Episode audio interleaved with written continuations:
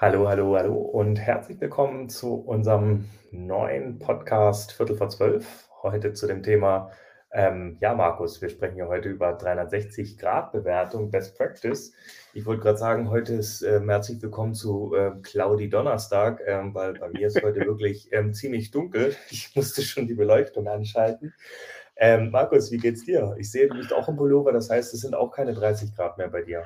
Nein, tatsächlich ähm, ja, wir hatten äh, sehr, sehr starke Regenfälle gestern und heute und ähm, ich weiß nicht, wer es mitbekommen hat. Es muss, äh, es hat hier im Rhein-Main-Gebiet sinnflutartig zum Teil geregnet.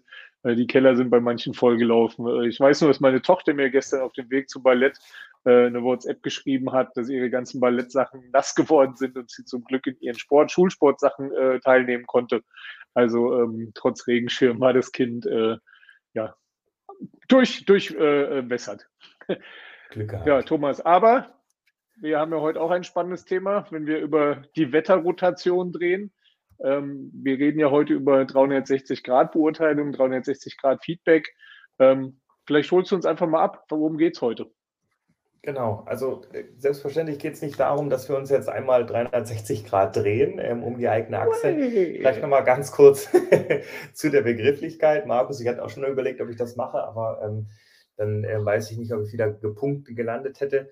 Vielleicht ganz kurz einfach, woher das Ganze kommt, weil es kommt letztendlich aus der Personalentwicklung, aus der Personalführung. Also es ähm, wurde damals für ähm, Führungskräfte entwickelt, ähm, sowohl wir auch jetzt äh, schon auch, auch einen Trend sehen, dass in Anführungsstrichen der normale Mitarbeiter, der keine Führungskraft ist, ähm, auch durch eine 360-Grad-Bewertung läuft. Also dass er sich selbst bewertet, ähm, er dann von seinem Vorgesetzten bewertet ähm, und ähm, dass es dafür da ist, um halt wirklich auch einen allumfassenden ähm, ja, Rundumblick zu bekommen von den Stärken und den Schwächen. Es gibt dabei letztendlich aber auch kein falsch oder richtig, ähm, wie jetzt bei den klassischen Bewertungen, sondern es geht wirklich darum, ähm, einer Führungskraft oder demjenigen, der dieses 360 Grad ähm, Befragung durchläuft, zu zeigen, hey, was sind deine Stärken, was sind aber vielleicht auch ähm, deine Schwächen, um halt letztendlich dann auch zu wissen, hey, woran muss ich letztendlich auch ähm, arbeiten? Und das Schöne ist ja letztendlich auch dabei, ähm, dass man sich selber einschätzt. Und da sehe ich relativ häufig auch,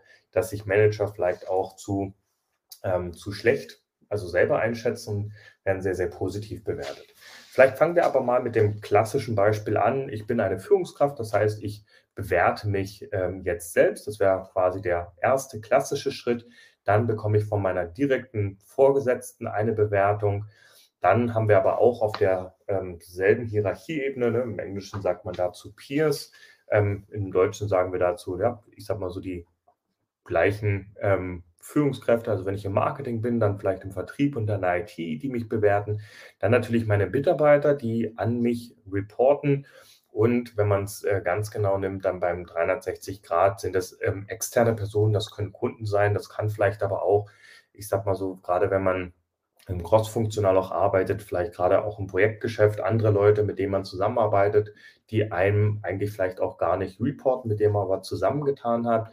Und dann sieht man ähm, auch schon, dass das Ganze natürlich auch variieren kann. Vielleicht da auch nochmal ganz kurz begrifflich. Ähm, Viele sagen ja auch, ähm, ich will jetzt keinen 360 Grad, sondern nur ein 270 Grad. Das heißt, man würde die externen Personen zum Beispiel weglassen oder vielleicht ich mache auch nur den 180 Grad. Das heißt, das ist eine Selbsteinschätzung und eine Bewertung von meiner Führungskraft. Ähm, ja, warum macht man das Ganze? Ähm, werden wir ähm, gleich auch nochmal mit erklären. Aber was ist ähm, umso wichtiger, ähm, letztendlich auch ist, dass man richtige Prozesse auch hat, damit auch letztendlich in 360-Grad-Bewertung auch funktioniert. Und Markus, vielleicht kannst du uns da ganz kurz die Insights auch mitgeben, ähm, worauf man bei den Prozessen auch achten sollte. Ja, Thomas, äh, vielen Dank. Ähm, was jetzt hier viele vielleicht sagen, hey, wo steht's? Natürlich geht es immer los mit den Zielen. Das haben wir jetzt mal angenommen, dass äh, man sich Ziele gesetzt hat, was man mit der 360-Grad-Befragung erreichen möchte. Und ähm, wichtig ist wie immer, kommuniziert mit euren Mitarbeitern, kommuniziert die Ziele, warum soll ähm, 360 Grad gemacht werden, warum ist es wichtig, neben der, dem Fremdbild auch die Selbsteinschätzung zu haben, warum ist es wichtig, auch vielleicht von Kunden oder Dienstleistern, also extern mal eine Einschätzung zu bekommen. Ähm, und du hast das ja gesagt, Thomas, äh, und es steht auch drüber, hier geht es wirklich um Stärken und Schwächen. Und es ist halt ganz wichtig, dass man auch diese Aufklärung macht, wir wollen uns ähm, verbessern, wir wollen gucken, was sind individuelle Talente, was sind individuelle Stärken, wo liegen vielleicht aber auch individuelle Schwächen und wie kann man das verbessern. Und es geht nicht darum, um auf den Finger mit anderen zu zeigen und zu sagen, hey, das hast du falsch gemacht und das funktioniert nicht. Das ist eigentlich nicht der Sinn. Das ist überhaupt nicht der Sinn eigentlich jeder Mitarbeiterbefragung und auch jedes vorgesetzten äh, Gesprächs mit seinen äh, untergebenen Mitarbeiterinnen und Mitarbeitern, sondern es geht immer darum, eigentlich, äh, wie kommen wir weiter.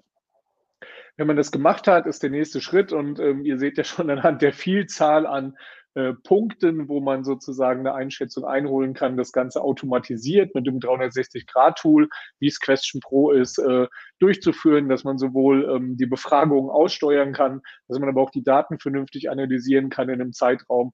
Und das sind tatsächlich die allerersten wichtigen Schritte. Danach entwickelt man den Fragebogen. Und das Tolle ist, wenn man das kontinuierlich macht, und Thomas, wir haben ja letzte Woche über Continuous Listening gesprochen, hat man hier auch die Möglichkeit, den Fragebogen dann immer zu verbessern und immer weiterzuentwickeln. Man lernt sozusagen darüber.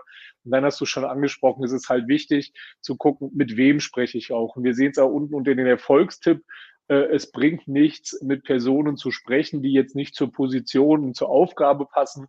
Was soll ich mit dem IT-Leiter äh, vielleicht über einen Kunden dazu holen, wenn der überhaupt keinen Kundenkontakt hat, sondern nur intern arbeitet. Intern sind seine Kunden eigentlich die Ansprechpartner. Da bringt nichts, wenn ich meinen äh, Hauptkunden sozusagen den IT-Leiter bewerten lasse, die sich vielleicht noch nie gesehen haben. Wenn man das alles gemacht hat, ist es natürlich das automatisierte Versenden der Befragungen, dass alle ungefähr auch zum gleichen Zeitpunkt die Befragung durchführen, weil es bringt ja nichts, wenn der eine das äh, jetzt macht und der nächste in drei Monaten, sondern es soll ja so ein Augenblick, ein Momentum aufgenommen werden, was dann natürlich kontinuierlich wiederholt wird, um auch zu lernen, um auch einen äh, Verbesserungsfortschritt festzustellen. Es sollte dann aber auch zeitnah ausgewertet werden. Wir wissen das alle. Ich habe mich bewertet. Ich weiß, die anderen bewerten mich. Ähm, wir kennen es noch aus der Schule oder von der Universität, wenn man auf die Rückgabe der Arbeit wartet. Wie nervig war das, wenn das dann hieß, ja, ich mache es erst äh, in sechs Wochen oder ich kam noch nicht dazu. Also das muss in einem äh, vernünftigen Rahmen erfolgen. Und dann ist es ganz, ganz wichtig, dieses konstruktive Feedback geben, wirklich zu gucken, wo liegen denn die Stärken, wo liegen die Schwächen, wo kann ich mich verbessern, daraus Ziele ableiten und dann auch wirklich gemeinsam ja, ähm, Schritte zur Zielerreichung festlegen. Und das ist ganz wichtig, das kann jemand externes auch machen, also jemand, der jetzt einen gar nicht bewertet hat. In vielen Unternehmen ist es eine Personalabteilung, wo dann jemand dazugeholt wird oder mit dem direkten Vorgesetzten zusammen, damit jeder auch weiß, worum es die nächsten Schritte eigentlich geht. Aber wichtig ist das und ganz, ganz wichtig, und das sieht man auch unter den Erfolgstipps, ihr müsst es anonym machen. Also jeder, der bewertet, sollte anonym sein, damit es auch ehrlich bleibt und damit es nicht ein vergiftetes Blut hinterlässt. Natürlich muss ein Mitarbeiter mit seinem Vorgesetzten offen auch über die Ergebnisse sprechen können, damit diese Weiterentwicklung äh, überhaupt angestoßen wird. Aber die Befragung an sich muss anonym bleiben. Das ist ganz, ganz wichtig. Absolut. Und mir fällt auch noch ein ganz wichtiger Punkt ein, den hast du auch schon erwähnt. Ähm, da haben wir letztendlich äh, auch gerade von der technischen Seite das so entwickelt, dass die Reports, nachdem die Befragung auch beendet ist, automatisiert versendet werden können, wo wir ganz tolle Feedbacks auch gleich bekommen haben. Hey, ja, ähm, das ist es.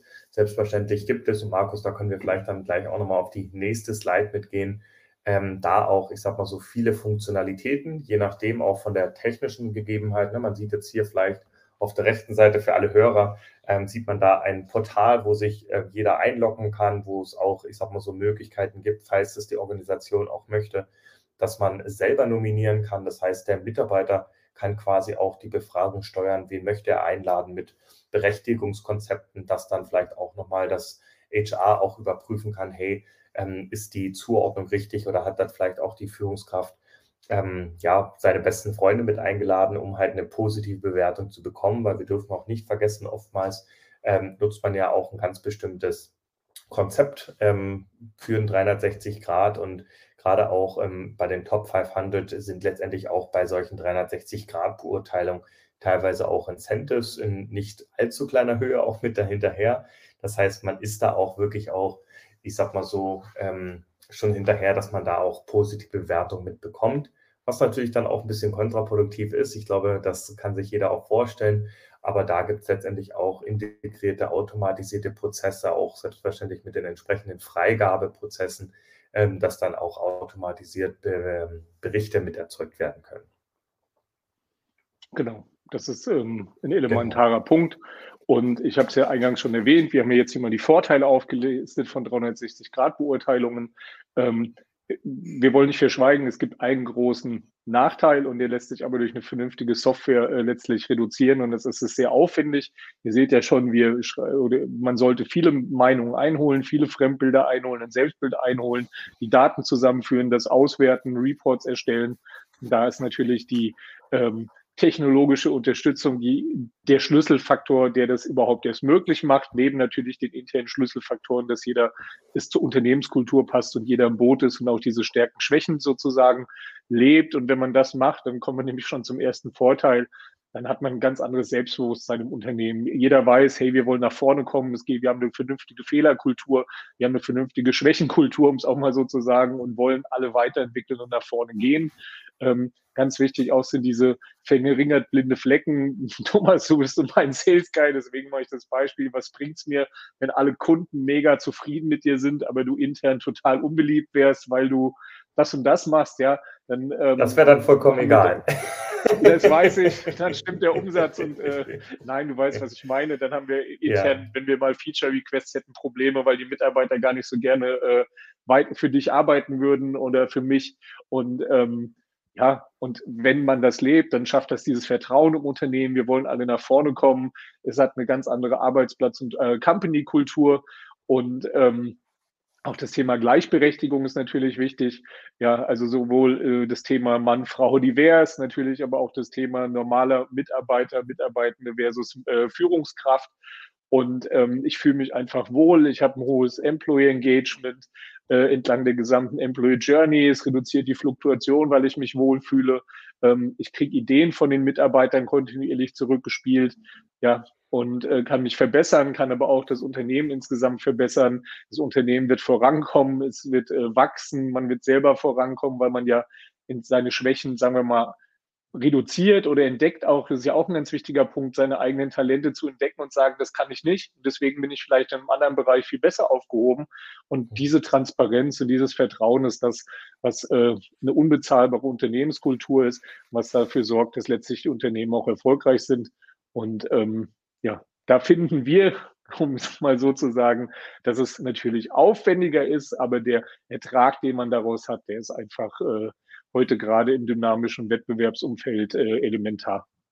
Ja, und ich denke, eine ganz wichtige Sache, und das haben wir auch schon beim Continuous Listening ähm, letzte Woche gesagt, die Leute, die halt wirklich auch die Extrameile gehen, die werden das Ganze dann halt auch spüren in dem Erfolg des Unternehmens. Äh, wir selber machen auch äh, Führungskräftebewertung. Und was ich einfach auch äh, sehe, ist halt einfach auch eine Feedback-Kultur weiter auszubauen, dass man ähm, klar auch anonym Feedback bekommt und sich halt kontinuierlich verbessern kann, ähm, was uns einfach auch ganz stark ähm, hilft, der Fluktuation entgegenzuwirken, weil dann schon auch mal ähm, Sachen auf den Tisch gebracht werden, gerade auch durch Freitexte, die man natürlich auch mit abfragen sollte, um halt nicht nur eine Skala zu bekommen, sondern vielleicht auch nochmal wirklich die wichtigen Insights, ne, jetzt gerade auch bei ja, bestimmten ähm, Situationen, die dann vielleicht auch passiert sind. Klar ist dann vielleicht auch eine bestimmter Punkt, äh, dass die Anonymität fällt, wenn das Mitarbeiter machen. Aber oftmals ähm, ist es ja auch dann so, dass Mitarbeiter sagen, hey, das fanden sie gut, aber das und das fanden sie auch mal schlecht, dass man dann vielleicht auch nochmal sich zusammenkommt, um halt auch eine bessere Transparenz zu schaffen. Ähm, und ich denke, ähm, alle Unternehmen, die das implementiert haben und die das auch wirklich machen und die auch, ich sag mal so, den Managern, die auch den Mitarbeitern die Angst nehmen und das schaffen dann auch erfolgreich zu implementieren, haben dort einen wahnsinnigen Mehrwert, ähm, den sie dadurch generieren können.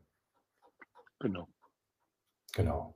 Ja, Markus, die Zeit rennt ähm, und die Zeit rennt nicht nur heute, sondern die Zeit rennt auch ähm, bis, äh, bis zur Succeed.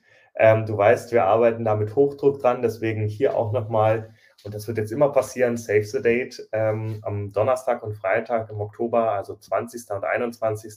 sind wir in München bei der MOC ähm, Saxi, das ist ähm, Europas größte Marktforschungsmesse. Wir sind am Stand 501 Und Markus und ich werden auch am Donnerstag, das letzte Freitag. Mal hatte ich mich da ja versprochen, am Freitag, sorry, ähm, den Vortrag über No Limits mit Online-Communities haben. Ähm, es gibt dazu dann auch ähm, Gutscheincodes. Das heißt, wenn ihr gerne kommen wollt, ähm, meldet euch bei uns, ähm, dass ihr dann über uns auch die kostenlose Tickets auch erhalten könnt. Genau. Wir freuen uns und es ähm, ist immer ein Riesen-Event und ähm, ja, ich kann nur sagen, jeder, der Interesse an Market Research und Customer Experience hat, es gibt dieses Jahr auch einen eigenen Slot für Customer Experience. Ähm, besucht die Messe und ähm, wenn ihr eh da seid, kommt doch bei uns vorbei. Wir haben uns das eine oder andere heute schon einfallen lassen.